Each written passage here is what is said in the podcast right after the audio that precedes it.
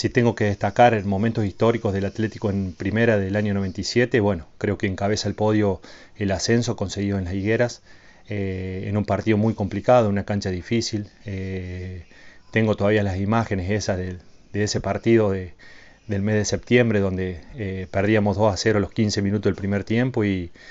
nos vamos al descanso 2 a 1 y en, el final del partido, bueno, lo, lo damos vuelta, conseguimos 3 a 2 y bueno,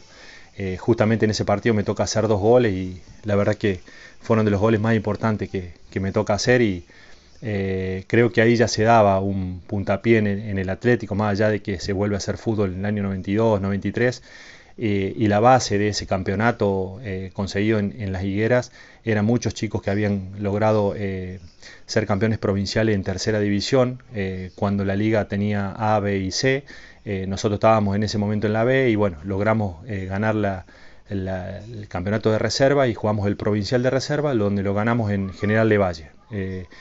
Eh, así que creo que la base y, más que todo por, por el objetivo y que era jugar con todos chicos locales y, solo un refuerzo en ese campeonato del ascenso que era Hugo Contreras, un refuerzo de Río Cuarto, un excelente jugador y más que todo persona creo que ese momento es eh, el eh, que encabeza el podio.